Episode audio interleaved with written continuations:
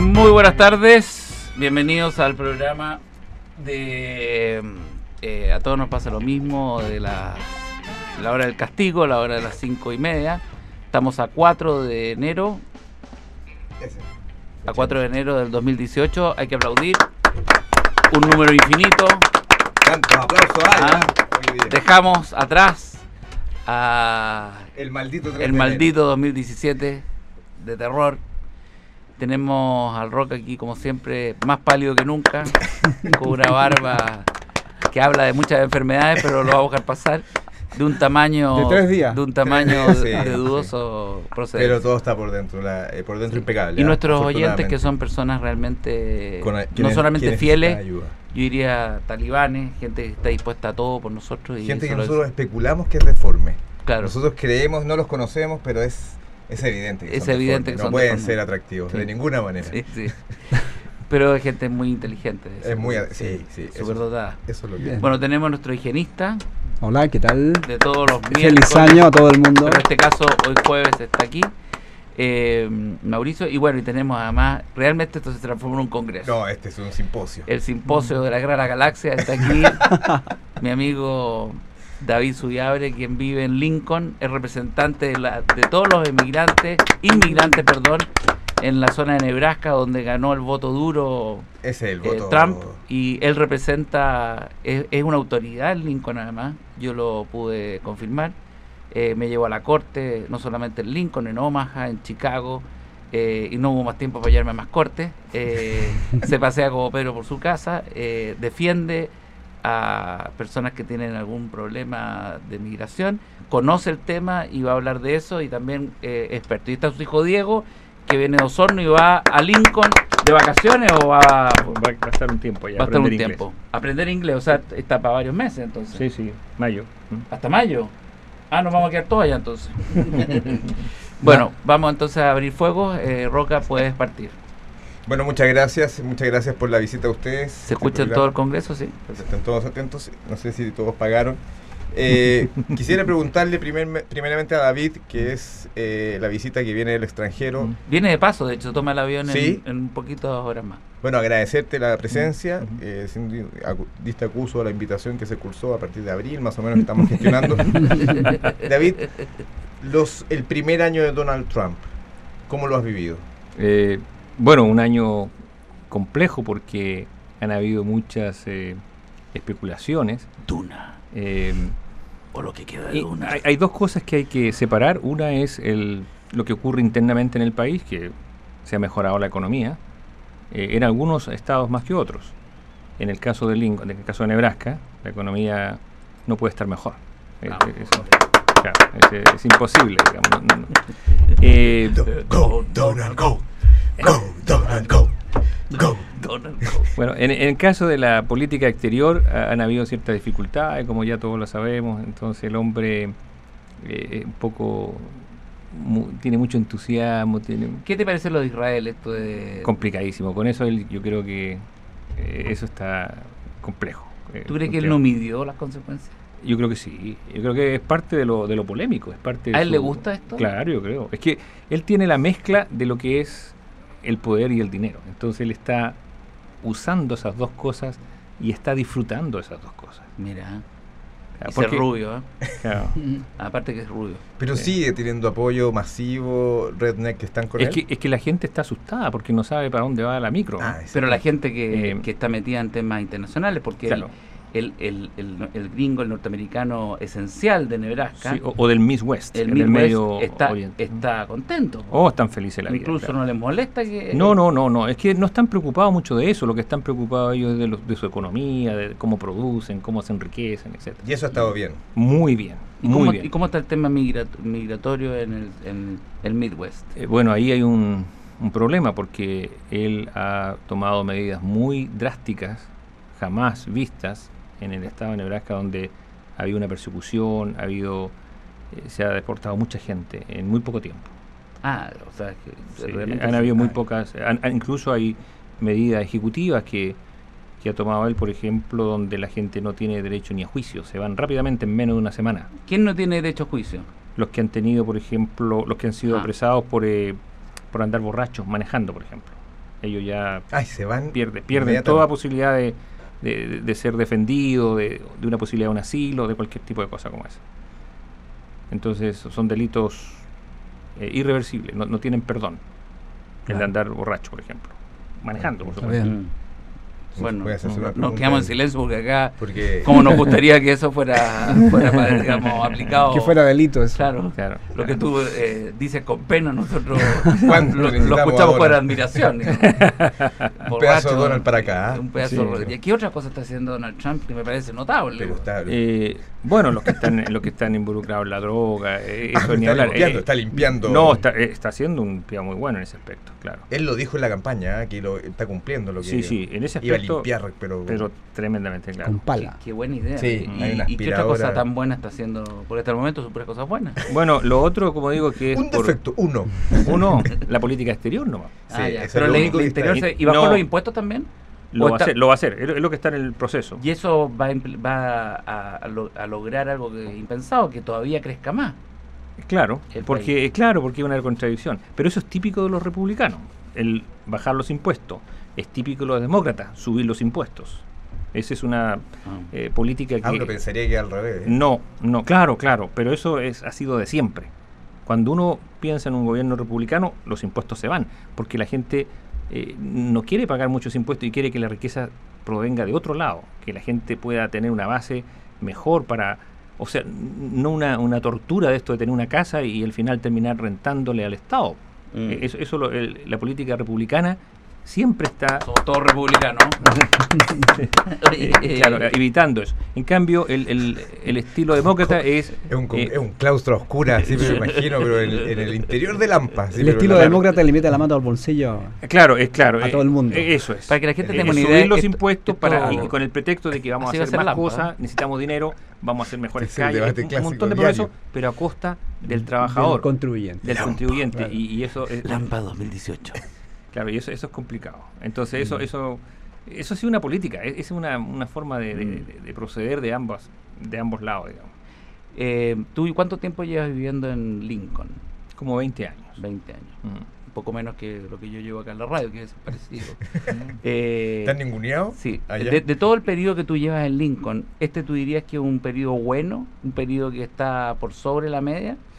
Yo diría que de lo que yo he vivido, sí. Ya. Por ejemplo, hay gente que...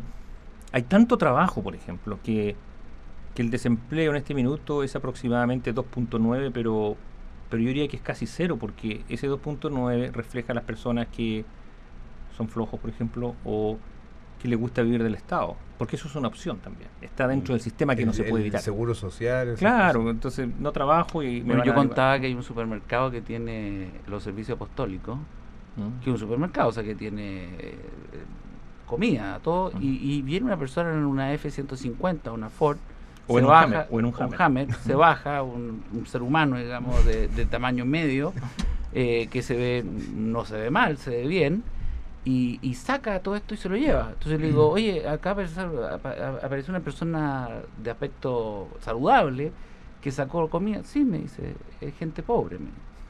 ¿Cuál es el rango? Gente pobre, acá, O sea, yo acá son los pobres.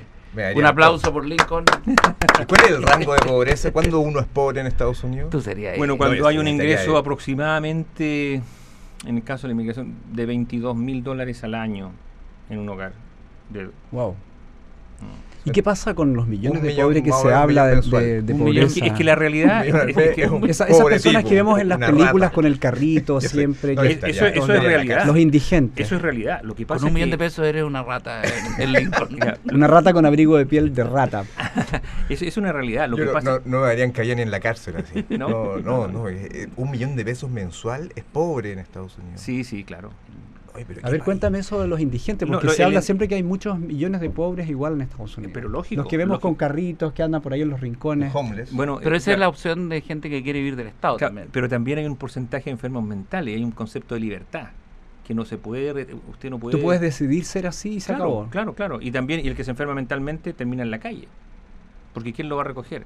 Porque el Estado no lo puede llevar a un lugar especial a no Donde ser va a que no estar sea un peor, peligro. No, no, no, peor. no por eso, porque le está privando su libertad. Pero un el país- Estado es lo puede libre. le puede financiar la, Oh, la él vida. puede cobrar un dinero, claro, pero se lo va a beber o lo va a tomar en drogas, etcétera, pero pero pero el hombre es libre. Bueno, pero Está en un país siempre libre. todos tienen plata. O sea, es, Eso hasta es todos enfermo. plata. Claro, todos pueden vivir bien. Todos pueden vivir. bien. Eso sí. Todos pueden vivir. Pueden vivir, claro. El paraíso existe en la tierra. USA, USA.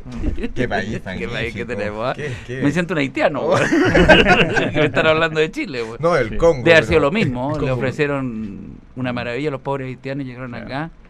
Y acá los engañaron. ¿sí? Acá les dijeron que iba a tener sueldo de 600 El lucas. de la publicidad. Los serbios, los serbios se quieren ir, marketing. ¿ah? Los serbios hace rato que se quieren ir. Están desesperados. Sí. sí. Ah, llegaron serbios también. Sí. Acá llegaron todos, menos Y- los y alemanes. Y los sirios también se quieren ir. Sí, sí, Los sí. alemanes llegaron cuando el país estaba, no había nadie. Ahora no llegan ya los alemanes. ¿Tú has visto algún alemán entrando al aeropuerto? Vengo a probar suerte. No, no, no, no, no. A este terreno baldío. Vengo a ver cómo me va a ir aquí.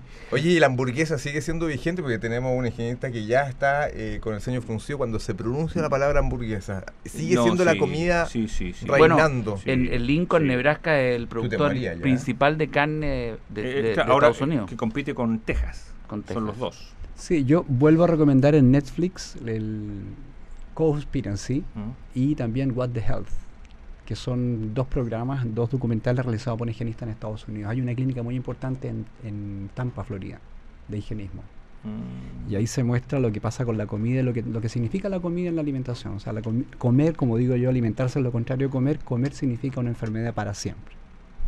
Eso la gente Mm. considera normal el envejecimiento. Estamos en Lampa, en la carpa número, Considera- en la, la gente carpa considera central. normal La envejecer, considera normal ser gordo, normal enfermar. Y todas esas cosas no son naturales. Estos seminarios son todos los días. Son normales, pero no naturales. Y tiene que ver la comida. Ojo, el higienismo partió en Estados Unidos hace casi dos siglos. O sea, en 2020 se cumplen dos siglos del higienismo. Y partió en De Estados Unidos. 1800. 1820. Y los higienistas alemanes, los, lo hice- los alemanes como lo- todo lo mejoran, ellos son los líderes en este momento. Bueno, tú de- sabes de- que en la, glo- la- la edad de oro de Alemania entre 1810 y 1910. Claro, pero los alemanes recién De filosofía, psicología. Sí, sí, sí. Pero esto partió en. Estados Unidos, como Ah, decía yo, y en Alemania recién se conoció en 1945, al final de la guerra, cuando, Mm. eh, cuando el doctor Cuando la gente Herbert aprendió a comer. Shelton- Sí, Oye, pero los si alemanes, lo- se moraron es por algo, ¿ah? han hecho algo, algo, potente, algo potente. No, Sí. no, era porque lo- los higienistas originales eran herméticos y era, no lo sabía nadie. esto. David es experto, eh, por lo menos, aparte de ser profesor. Hay una cosa que me gustaría después, bueno, vamos a tener tiempo para conversarla, que él hace clases a distancia, eh, pero no es mentalmente, a través de, de videoconferencia, qué- pero que hoy día le pagan mejor que incluso ir a hacer clase a la universidad. Ah, ¿sí? Sí. La presencial ya está en declive. Sí, bueno, hay tres tipos de, de formas de hacer clases. Una es vía internet, donde no se ve el profesor, ¿no es cierto? La otra es clases presenciales y la otra es videoconferencia. Y la videoconferencia es, es bastante buena porque uno ve al estudiante, hace una interlocución con ellos, una- hay una interrelación, pero también es relativamente buena en el, con- en el contexto de las notas porque hay ciertas reglas, por ejemplo, que las pruebas tienen que darle a la universidad, eh, hay cámaras. ¿Y tú estás vigilando desde la tele? No yo, hay cámaras que tiene ¿Sí? el- el- la sala de clases Que ha que va a claro, que va- y, y que ellos saben, no, no, no son sorpresas. Ellos firman un contrato donde se les va a decir eso y si copian, por ejemplo, ellos van a ser eh, expulsados. Entonces es ¿Y, muy lo- y alguien revisa lo, claro los cámaras? videos, claro, claro, Está bien, está claro, bien. claro. Vamos, Trump. Gracias, gracias, Donald. Truman Show, mira. Oye. Truman, Trump. Cuéntame, eh, bueno, si quieres hacer una pregunta tú al higienista, porque también esto eh, es una carpa roja Sí. que todos podemos hablar. Como habitante de Estados Unidos, ¿cómo ves este, este Pero, eh, proceso? Me, eh? me preocupa eso de la carpa roja, esto no es un circo, ¿no? bueno, No, no, bueno, Algunos- roja. lo creyeron y se equivocaron. bueno, No, me- eso de la comida. eh, lo, de- lo de la comida es muy interesante porque, bueno, hablamos del 1800, me recuerda hasta los mormones, esa fecha muy. Sí, precisamente tiene que ver con los Amish. ¿Te Mm. acuerdas de los Sí, claro, claro. Bueno, ellos Toda la eh, zona de Filadelfia. viven, viven en, el, en el siglo XIX, pues ellos Ujú. solamente han incluido las computadoras. Ellos viven con carretones a caballo. Toda la maquinaria es técnica, no es tecnología. Bueno, los higienistas partieron originalmente de la gente que recibió algunos lugares en, en Estados Unidos, mm. que eran de los indios antes, y pudieron, querían vivir ahí de manera natural. Y ellos comiendo de manera alimentándose sanamente, qué sé yo, igual se enfermaban. Ahí partió el higienismo. Empezaron a Mm. ver por qué si comían fruta y todo y natural y todo perfecto y sin estrés, igual se enfermaban, pero más tarde. No se enfermaban como la gente normal que termina a los 30 años y empiezan los achaques, a los 40 empeoran, a los 50 ya prácticamente sobrevive, etcétera. Pero al darse cuenta de que hay una manera de, de respetar al organismo, ahí empezaron a mejorar la salud realmente. Ya comían sano, comían saludable. Yo siempre digo que la alimentación sana es todo lo contrario a la comida saludable. La comida saludable solo te sirve para saludar. Esa, esa es la es una, es una cosa de apariencia nomás. de- apariencia, porque la gente cuando saluda dice ¿cómo estás? Porque la gente antes hablaba de sus enfermedades. La gente después de los 30, 40, 50, tengo un dolor aquí, me empieza acá. Eso es lo que habla la gente. Por eso la palabra ¿cómo estás? es ¿cómo estás de mal? De ahí viene el saludo. Pero con higienismo no, no se produce eso. Con higienismo la verdad es que van pasando los años y después empiezan a pasar las décadas y tú sigues viviendo como cuando eras adolescente, la verdad. O sea, la salud es una cosa de actitud, pero en respeto al organismo. Es increíble. Yo estoy viviendo algo nuevo. Tú, tú eh, en Lincoln cuando llegué me daba unos té con una, un- era una preparación tuya, pero era un jarrón de este porte en la mañana que con eso tú decías que uno no se enfermaba. Explica un poco qué, qué- en qué consiste. No, en usted que hace Herbalife, que son bastante... Ah. Ah. Ca- Camino corto. Ese camino Mm, corto, Al ¿no? grano. Pero era el té- lo único que yo tomo es el té. Me, parecía interesante que era, que era de berry y todas esas 200 cosas. Sí, desayunar. ¿ah? Yo te voy a decir inmediatamente que los higienistas no consumen ninguna hierba. Absolutamente ninguna. Solamente se las damos a los enfermos terminales. A ver, mira, Gracias. mira, Pero ¿por qué? No, mira, el café, el café es una droga, lo sabe todo el mundo. Sin droga el mundo no existiría, porque entre, entre toda la gente que trasnocha, insomnio, qué sé yo, en la mañana tomando café, funciona el mundo, las oficinas. Pero es una droga. Y es una droga que, atraja, que atraca, ataca un sistema. Pero el té, fíjate en las tazas del té, la parte de abajo. Está más rota la taza, está, que- Queda está más manchada también. manchada, queda Mm. manchada. Eso significa que afecta más sistema dentro del cuerpo. Oye, O sea, el té es Mm. peor, peor, Soy mira lo que voy a decir, peor que el café, que ya es malo. Del, café, del café se conoce la, la cafeína. La teofilina es lo que tiene el té. El- Eso es la, la cafeína del té y es más peligrosa. El té verde también. Y el Todos té, los sí, colores de té. El té verde también, pero dicen el que es té como la... lo detesto. O sea, la verdad es que no hay ninguna razón real. Claro, una cosa es que la gente se sienta bien, pero la gente se sienta bien con cualquier droga. Legal, ilegal, natural, artificial, la gente se siente bien. Pero Incluso gente sentirse- que se casa. sentirse bien, sentirse Oye. bien no tiene nada que ver con estar bien. Estar bien es otra cosa. Oye, ¿y ¿cuál es la, eh, la autocrítica que... ¿Cuál, cuál es el, defe- el 2018. defectillo? Los extremos, dices tú, eso, eso Eh, sí, que y también la autocrítica del higienista. ¿Cuál, cuál, qué- cuál es el lado malo que tú dices que no estás tan de acuerdo con, con el higienismo? ¿Yo? Que No, o sea, esa- si tuvieras que pensar en en, Mira, alguna parte que no te calza a la Ah, perfección. No, no, no. Originalmente yo estudié higienismo básico, que es el higienismo que hay más millones de higienistas en el mundo. Esto está solamente en siete países en el mundo, la, la dura.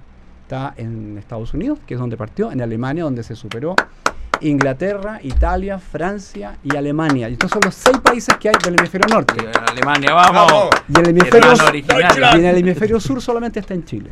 O sea, es un, es un, son, siete países Se en el mundo donde ahí. hay. Entonces, claro, lo que pasa es que el higienismo es una práctica. El higienismo son los higienistas. Tú no necesitas realmente que alguien acredite que tu cuerpo está bien. Los exámenes para, para nosotros son lo más inútil que ¿Cuánto puede pesas haber. tú, perdón? Yo peso solo pesar 59 en el invierno, 56 en verano. ¿Y por qué ¿Y en la primavera? No, ahí, ahí estoy oscilando hacia el otro, hacia el 57 otro peso. Ah. Hacia el otro peso, claro. 56, ¿Y por 59. qué baja en el 59? verano? ¿Qué pasó? Porque el verano hay más calor, pues sí, tan simple como eso. O sea, con, en, la no- en el invierno necesitas más. Pero no te sientes débil. No, no, eso, débil nunca. nunca Y, no. y el, el- el higienista toma mucha agua. No, yo jamás, yo llevo 44 digas. años sin beber agua. A mí no me vas a ver ¿Perdón, nunca. cuánto tiempo? 44 años. Sin tomar agua. Sin beber agua. Lo que Pero pasa es tú que. te la- duchas. Te- Espera, espera, la fruta, vamos por parte. La Sí. fruta, la fruta tiene 90% y más de agua. David está con la boca abierta. Mira, yo esto El se ha comprobado. Yo estuve en un congreso el año pasado hablando desde las 10 apretando de la mañana, rojo. en un congreso desde las 10 de la mañana hasta las 8 de la noche, hablando y nunca me vieron tomar agua y además ni siquiera almorcé ese día.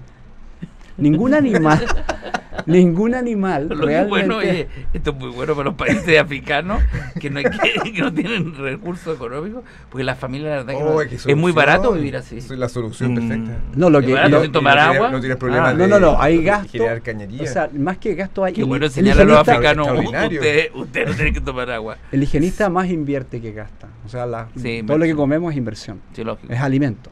Alimento real. Mientras que cuando, cuando la gente come comida, gasta y desgasta. ¿Quieres hacer una pregunta sobre respecto al agua? Que tú No, eh, o no, no, metido lo- me gustaría saber qué es lo que hay que comer, a qué horas hay que comer, cuánto hay que comer, esas tres cosas. Eh, Bueno. La pregunta de Estados Unidos. A ver cómo te va. Bueno, en Estados Unidos es un país de los notables en obesidad, así que comer es como importante para ellos.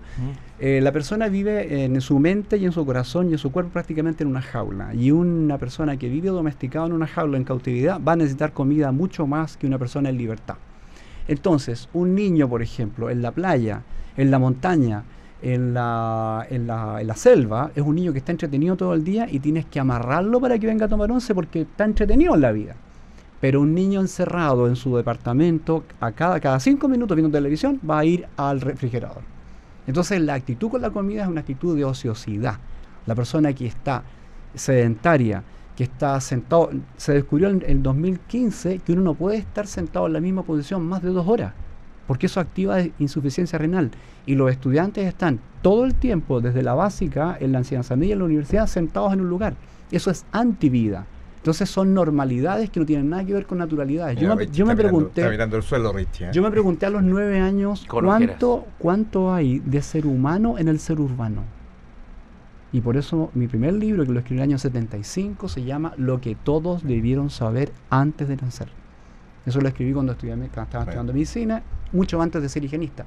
Yo descubrí el higienismo en la escuela de medicina porque a mí me decepcionó la medicina.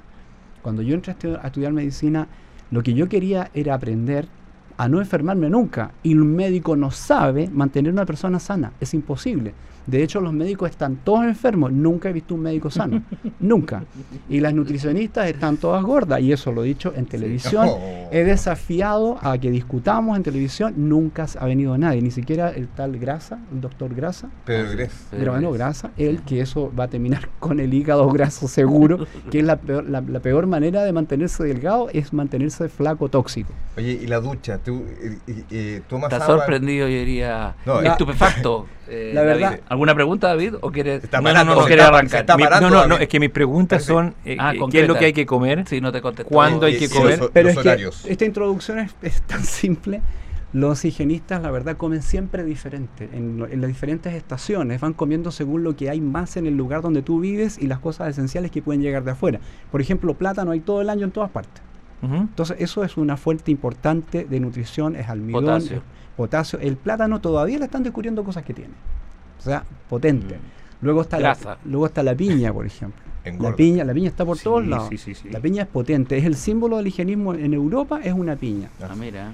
Eh, bueno, La hay otras, hay- fru- por eh, ejemplo, ahora se puso de moda la- el aguacate, que es una grasa emulsionada. Hay una diferencia entre una ¿Estás hablando de la palta o el aguacate? el aguacate y la palta, que es Ah, lo mismo. Ah, El, acá- ustedes acá han visto una palta. campana, una campana de monasterio Sí. y una campana de estas ramadas chilenas que son como livianitas. Mm. Bueno, es una grasa, pero es una grasa emulsionada, tiene todos esos espacios. Entonces te aporta lo bueno y no te deja lo malo de las grasas eh, o carnívoras. sea, la palta, el plátano Son cosas y la esenciales. piña y son la piña son esenciales. cosas, La- pero la hay que, pera- pero hay que saberlas Vamos a mezclar. Vamos a volver, vamos a Ya. volver con este tema. Ustedes están eh, siendo testigos del primer cónclave en Lampa 2018. No podemos dar la dirección, pero estamos Pero va- ya instalados. saber llegar. Estamos instalados en algunas carpas y la carpa principal donde está el Es gran la- maestro. La última fogata, se, la- se van- lo van a encontrar fácil. estamos nosotros aquí en este cónclave. Bueno, nos encontramos mañana. Muchas gracias, David. Un fuerte Gra- Gracias, David, Diego. está- todavía está para nosotros. David, ¿eh? Gracias, Mauricio. Te bueno, noto, Roca. te noto contrariado, David. Hasta mañana. Hasta mañana. Muchas gracias. Eh, te- ah, me dice David que se queda. Se queda. Que el vuelo se suspendió.